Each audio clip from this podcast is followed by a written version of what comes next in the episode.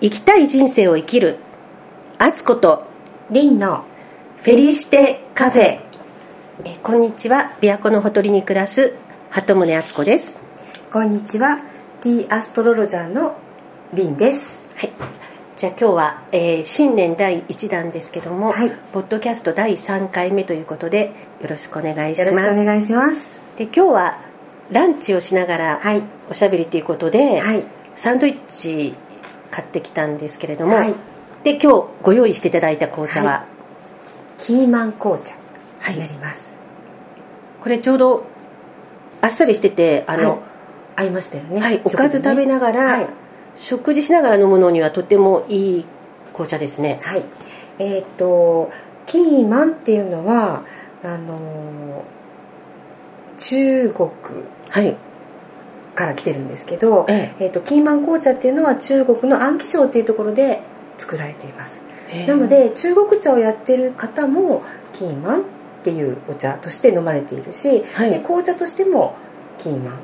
ああなんか普通紅茶の味ですよね、これ。そうなんですよ。であの完全発酵しているあのキーマンなんですけど、ええ。ー蘭の花のような香りがするっていうことで特徴があると言われています。どうですか？なんか1戦目あっという間にあの、はい。食事ながら飲んでしまったので、うんうん。今2戦目をいただいてるんですけど、は2戦目もしっかり味があって、あっさりだけど美味しいですね。そうなんです。で、えっと、今日お持ちした紅茶は、えあのオーガニックの認証がついているええ。お茶になっています。はい。今日も美味しい紅茶をいただきながら、はい。じゃあ、はい。えーっと星読みの話なども聞きたいんですけれども実は前回、年末に私体調が悪いって言いながらね。はいポッドキャストでお話ししてたんですけど実はあのあと 緊急入院してしまいそうでましたすよね。私もびっくりしました。はいなんかちょっとお腹痛くなって、うん。救急夜救急病救急に行きましてね、はい。であの胆石だったんです。はい。それでそのまま入院したんですけど あの驚きましたよ。はい無事痛みは収まったんですが、はい。まあ、胆石のせいで、はい。まあ、いろいろ検査とかしてたら、うんうん別の病気がもともと持ってたうん。うん別の病気とかがは判明したので、はい。逆に良かったなって、うんうん。あれ胆石がなかったら気づいてなかったかつかなかなってったかもしれないですよね。はい、うん。でしかもあの検査続きだったんですね、うんうんでその検査のためにこの食べるの大好きな私が、はい。丸3日以上絶食しありえないですよね。はい。自分では絶対できないことなんですけど、もう絶食させられて、でそれであのなんでしょうね。体の感覚が変わってきたっていうか、うん。どんな風に変わりました？なんか生まれ変わっているような、あの老廃物がこう出ていったのかなっていうようなうん。なんか慢性の肩こりも、気が付くとなんか治ってたみたいな首のこりとか、うん。その体調が悪いって話してた時に首がすっごく張ってたんでねすけれど張ってました。私ちょっと肩を触らせてもらったんそうですねあの日ええ。めちゃくちゃ肩も首も張ってましたよね。はい、うん。それがなんかスーッと消えてしまって、うん。退院した後ですねでも退院っていうのもあの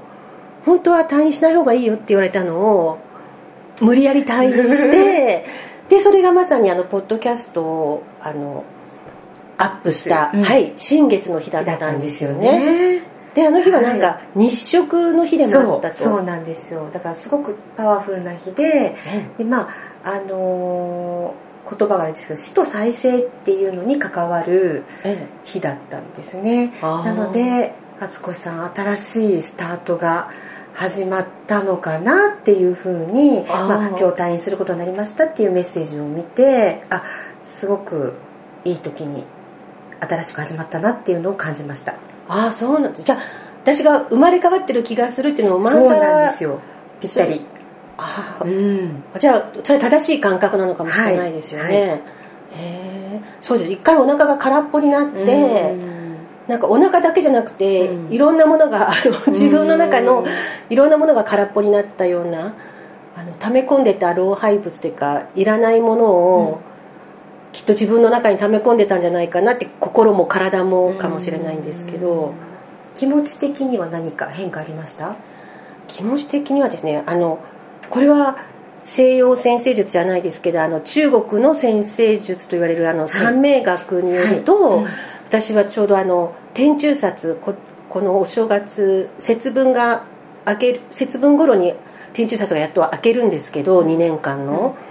うん、でその2年前に天中札に入る直前にその時も緊急入院したんですね。でそういう時はなんか天中札に入る前のお知らせ現象みたいなものがあるっていうのことをその頃、うん、あの三名学の先生から聞いたことがあったんですけど、うん、で今回はそろそろ三名学あの天中札が開けるという頃に、また緊急入院してしまって、はい、まあ逆に持病みたいなのが分かるといいことなんだよっていうふうにまたその三名学の先生に聞いたんですけれども、うん、なんか、ある意味節目節目にこういうなんか考える機会を与えられてるような、病院で本当に何もすることなくて検査待ちだったりとかして、やっぱり自分を見つめ直す時間にはなりました、ねはい。ね、なかなか絶食もですけど 静かにゆっくり自分これからどうしようかなとかが考える機会ってあまりないので、うんうん、そうですよね。それでその年を越して何かこう自分に対自分の内側を見てこういうことしたいなとかそういうふうな流れになりました？まだこう具体的に何しなきゃとかまでは思いが至らないんですけど、はい、あの2年前の入院と違って今回はもうなんかすごく入院がまあ最初も嫌だったんですけど嫌で嫌で早く家に帰りたいっていう気持ちがすごく強かったんですよ。だからまあ半ば無理やり退院したんですけれども、はい、で家に帰ってあの本当に普通に家で朝目覚めるって、あ本当にありがたいことっていうか幸せなんだなって退院した翌日の朝しみじみ思いましたね。あのちょうど、えー、今年初めての満月が蟹座で起こるんですけれども、はい、それが11日なんですね。1月11日、はい、1月11日なんですけど、はい、その蟹座のテーマっていうのがファミリー家族だったり、えー、あと栄養。ああはい、うん、と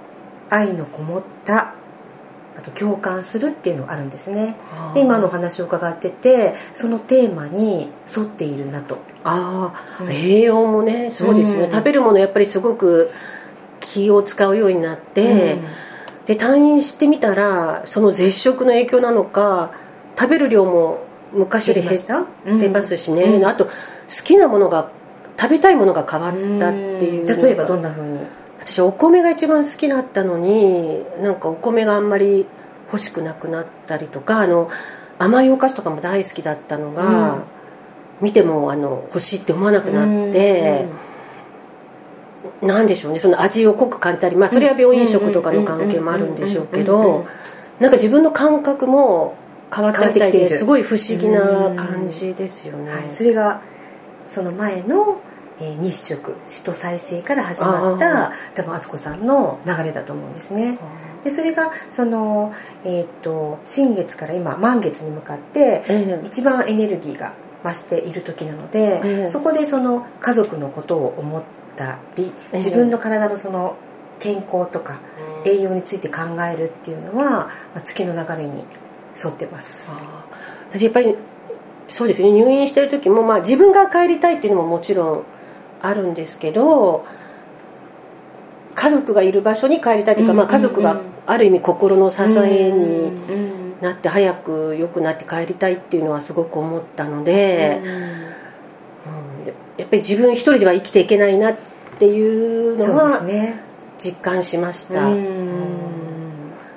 なんで、まあ、私はあの両親とも見送ってるので、うん、あの介護とか、まあね、入院してる時看護したりとか、うん。そういうこともしましたけど、はい、自分が入院してみると逆の立場でそのね、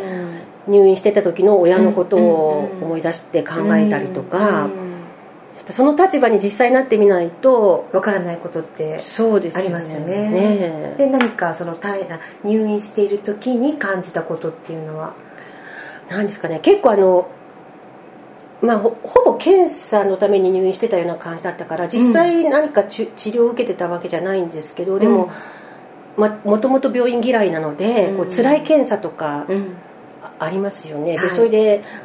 もともと嫌なのにあの そういう怖い検査ですごく不安になったりとかあの実際しんどい時とかは、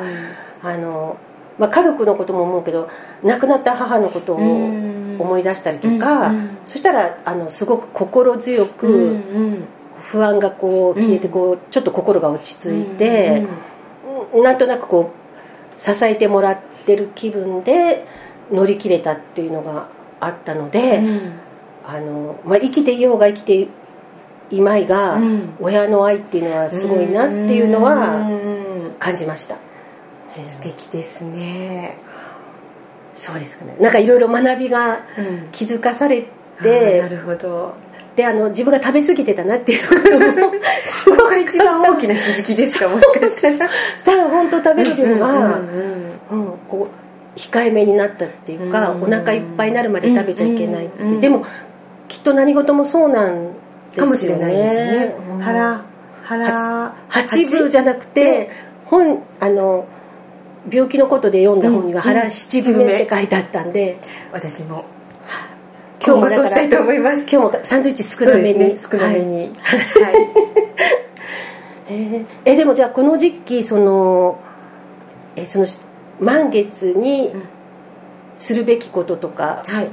ありますか、はいあのー、前回もお話ししたかもしれないんですけど満月っていうのはどちらかというと今自分に与えられているものに感謝をするっていう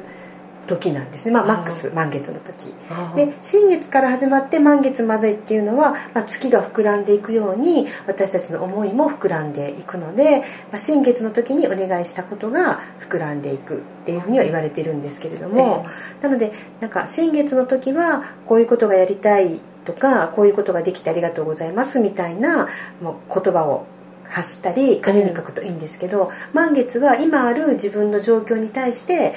感謝の気持ちを書いてみたりそれを家族に伝える、うん、もしくは親しい人に伝えるっていうのがとてもいいかと思います。あ今の私には素直にできそうな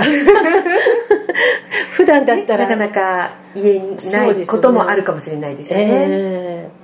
で、えーと、そこからやっぱり今回蟹座の満月で月食なので月食なんですはい月食なのであの、まあ、日食から始まってその月食が終わるまでは、まあ、月月というか先生術の世界では過去への扉が開くっていうふうに言われているので、うん、例えば亡くなったあの方亡くなった自分のあの身内とか、うん、ご先祖様に対して、まあ、思いを馳せたり感謝の気持ちを伝えるっていうのもいいですよね。あ。と逆にサポートがあるっていうふうに言われています。あそのご先祖様から、うんうん、